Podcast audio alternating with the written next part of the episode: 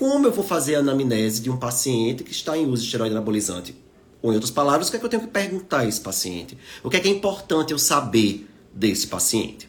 Né? Primeiro, antes de qualquer coisa, é muito importante que a gente se policie para não já para estar tá julgando o paciente assim às vezes estampado na nossa cara né então a gente tem que ter esse cuidado né um paciente como outro qualquer para não estar tá levando esse julgamento né? Porque aí já vai quebrar a relação médico paciente por mais que você fale por mais que oriente que mais você tente conscientizar vai já criou uma barreira. Então isso não vai funcionar né? E o objetivo principal da gente vai ser tentar convencer esse paciente a é, é, é, é, abandonar esse uso. Então a gente tem que traçar estratégias e começa essa estratégia com empatia, com acolhimento, com escuta, certo?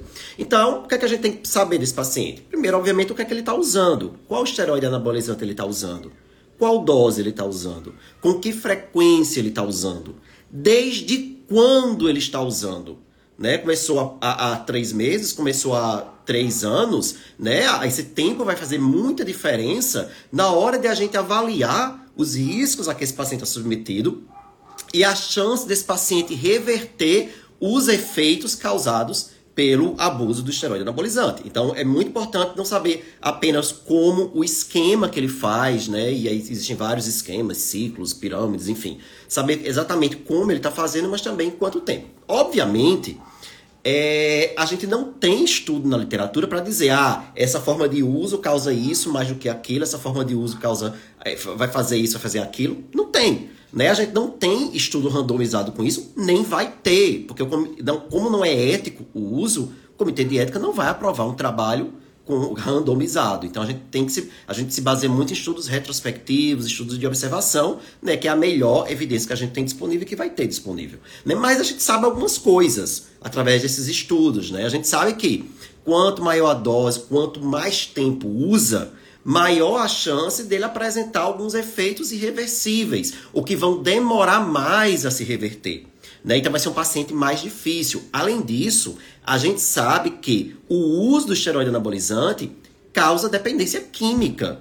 Né? Alguns trabalhos falam 30% de, de adicção, de dependência química, talvez seja maior, né? Porque a gente sabe que esses estudos todos eles têm problemas pela dificuldade se acessar pela, pela até a subnotificação, quando se questiona é, indivíduos em uso, muitos negam. Então, Óbvio que esse número aí provavelmente é subestimado. Mas assim a dependência química, e é importante identificar esse paciente, porque o paciente vai dar mais trabalho na retirada, né? E algumas coisas assim ajudam a gente a, a, a, identificar aquele paciente que diz que não consegue viver sem o esteroide anabolizante, que é, já tentou tirar e não conseguiu, que não consegue viver, eu não consigo, doutor, viver com testosterona abaixo de mil ou abaixo de dois mil, como eu já ouvi. Né? Esse não consegue viver, provavelmente é o paciente dependente químico, né? E aí essa dependência ela tem que ser avaliada também na anamnese, assim, a, esse risco desse paciente estar apresentando uma dependência, porque é, é, vai ser um paciente mais difícil de lidar. Outra coisa que eu acho muito importante perguntar é por que começou a usar? Né? Qual é o motivo? Porque assim, a gente sabe que o principal motivo é fins estéticos, né? Às vezes só estética mesmo, às vezes com um, um, uma ideia de performance, principalmente se for atleta, vai ter a questão da performance física, mas a gente sabe que está aumentando cada vez mais o uso para estética, né? Infelizmente, um aumento de prevalência que tem muito aí a ver também, muita culpa de, de colegas médicos que têm feito a prescrição.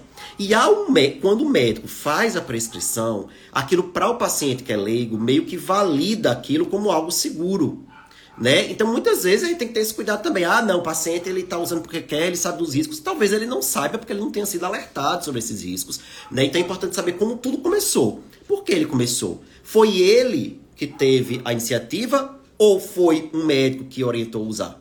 Né? E uma coisa também que acontece que eu já peguei paciente, pacientes que nem sabiam que estavam usando o esteroide anabolizante dessa forma, sem necessidade. Porque chegou no médico, o médico disse que ó, sua testosterona está baixa sem estar, né? E prescreveu, o paciente acreditou que estava com um problema e começa a usar. Né? E aí quando você vai. É importante ver isso também.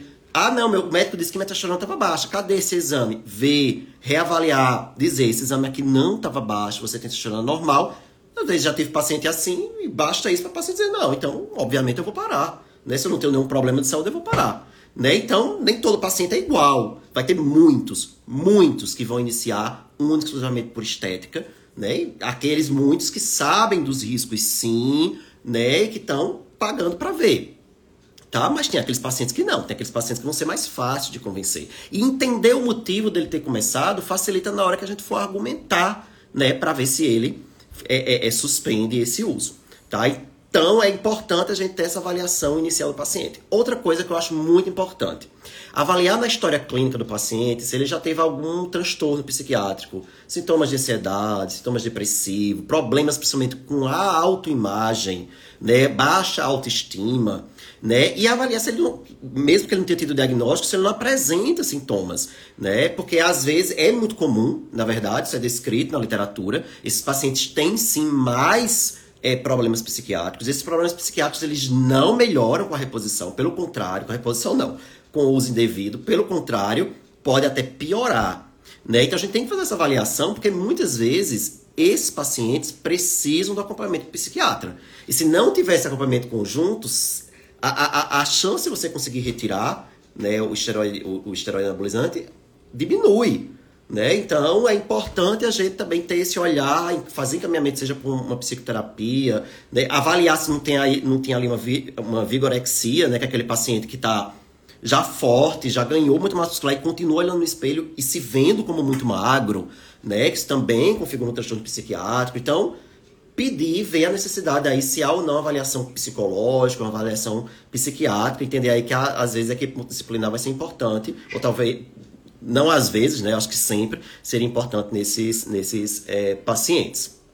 Certo? E também saber, na anamnese, o que exatamente ele quer naquela consulta. Ele quer o quê? Ele quer que você ajude a retirar, porque já vai ser aquele paciente mais fácil, porque ele já chegou convencido a, a retirar. Ou é aquele paciente que só quer saber se está apresentando algum risco do uso. Não, eu estou usando e eu quero saber se está me fazendo algum, mal. Eu quero que você peça uns exames para saber se eu estou bem ou se não estou. Esse você vai ter que usar mais argumentos, porque ele não está convencido. Talvez ele só vá se convencer se algum exame ali se mostrar alterado. Se os exames se mostrarem alterados, aquele paciente provavelmente vai dizer: estou tendo nada, vou continuar usando. Né? Esse talvez vai ser o paciente mais difícil de você convencer. Então, assim, essa conversa na anamnese é importante, e claro.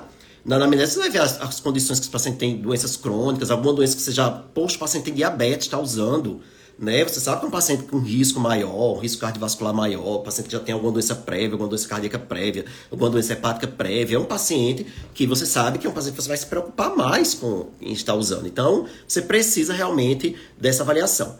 E no, na avaliação do que está usando, não, não esquecer de, de se, deter, se deter só o esteroide anabolizante e não esquecer daquele monte de polifarmácia que às vezes ele faz junto. Né? Então tá ali, mas está fazendo um CERM para tentar não ter ginecomastia, ou um inibidor de aromatase junto, tá fazendo um HCG para tentar não ter atrofia testicular, tá fazendo um inibidor de fosfodiesterase para tentar não ter disfunção erétil, porque a disfunção erétil pode ser causada pelo uso do esteroide anabolizante. Enfim, então tem que ver também se, o que é que tem ali, o, o que está usando junto. Né? E claro, não tem na literatura o que é que vai, como faz essa salada né? Quais são os riscos que o paciente pode submeter? É muito, infelizmente, a, é uma situação que não deveria existir, né? Não deveria a gente ter que ter essa preocupação em alguma consulta, mas é a realidade, existe. Né? A partir do momento que a gente existe, a gente tem que estudar, saber como a gente vai abordar esses pacientes, porque eles vão aparecer, eles estão aparecendo e está escalando, a prevalência está aumentando, né? E aí muitas vezes a gente vai ter resposta pronta para o que fazer, porque muitas vezes o paciente está fazendo coisas, ou, ou, às vezes esteroides que a gente nem ouviu falar do nada. Vira e mexe aparece um que a pessoa nunca ouviu falar na vida, né? Você vai ter que ir estudar, vai ter que ir atrás de saber do que é aquilo, porque não, não vai ter uma resposta pronta, uma diretriz linda perfeita sobre isso, porque de novo, né? Não há, não há é, é, é, é, estudos sobre isso, bem desenhados, e a, a, forma como eles fazem os esteroides, os protocolos que eles usam são os mais diversos e malucos possíveis, com várias associações. Então, você prever o que vai acontecer com aquele paciente é difícil. Né? Mas aí, uma vez você tendo conversado, escutado, entendido toda a situação, é hora de a gente saber os riscos, tanto para a gente investigar esses riscos do paciente, certo? Quanto para explicar a ele, olha, os riscos são esses, esses e esses, porque talvez esse paciente só tenha lido coisa na internet, né, em lugares duvidosos, ou tenha escutado de algum profissional de saúde que não tem risco nenhum, ou aquela falácia de que se está acompanhando com acompanhamento médico é seguro, não é? O acompanhamento médico não é mágica, não é varinha de condão, que faça com que os riscos do, de, de níveis de testosterona desapareçam.